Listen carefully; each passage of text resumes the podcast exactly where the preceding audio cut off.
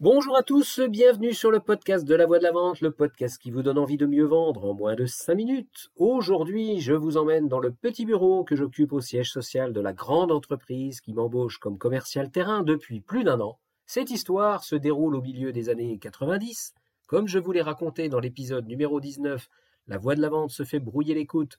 Nous avons eu une descente de consultants qui nous ont appris à moderniser nos techniques de vente, à nous les bouseux du terrain.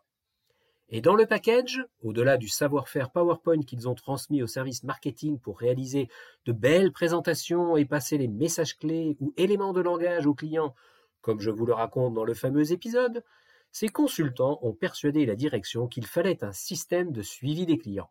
Et comme dans ce groupe, fleuron de la chimie nationale, on fait tout en interne puisque nous sommes des cadors, le service informatique a été mandaté pour nous concocter un outil aux petits oignons. Ils ont commencé par trouver un nom de code, GESCOM, pour gestion commerciale. Et dans gestion commerciale, le mot important c'est gestion. Bah oui, flicage, ça risquait d'être un petit peu trop explicite, même pour des bouseux comme nous. Gestion, ça fait mieux.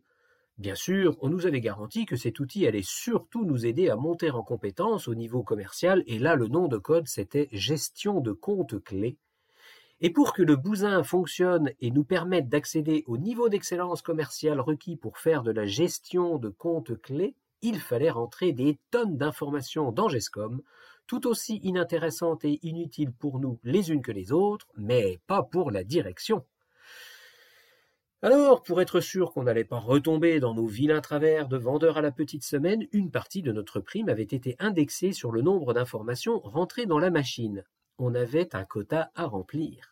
Problème, le service informatique n'a jamais vraiment réussi à pondre un système opérationnel et facile d'utilisation, vu le cahier des charges que l'ensemble des gars qui avaient un avis sur la vente sans jamais rencontrer un seul client leur avait donné. Bref, quand j'ai quitté cette crèmerie, on était encore à appeler les informaticiens quasiment à chaque fois qu'on voulait gaver la bête. Plus tard, j'ai découvert que ces systèmes s'étaient développés et forcément modernisés, puisqu'on s'est mis à les appeler avec un acronyme anglais. CRM pour Customer Relation Management. Un truc est cependant demeuré invariant. La perception par le vendeur terrain du machin. Flicage et perte de temps. Alors oui, je sais, vous allez me dire que je suis une vieille barbe qui voit le mal partout et qui n'y comprend rien.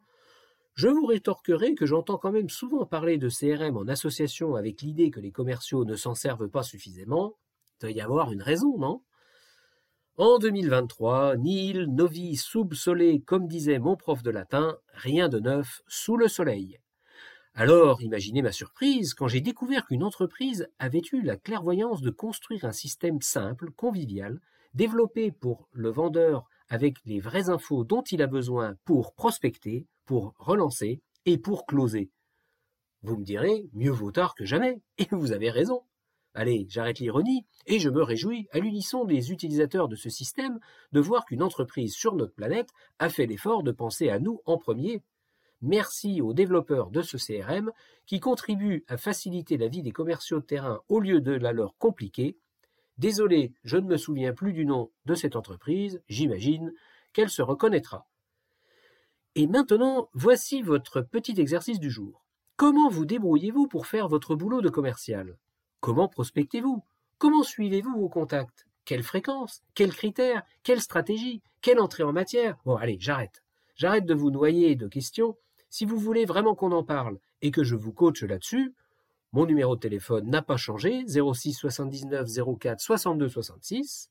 Sur ce, je vous laisse et je vous dis à jeudi prochain. À bon entendeur. Salut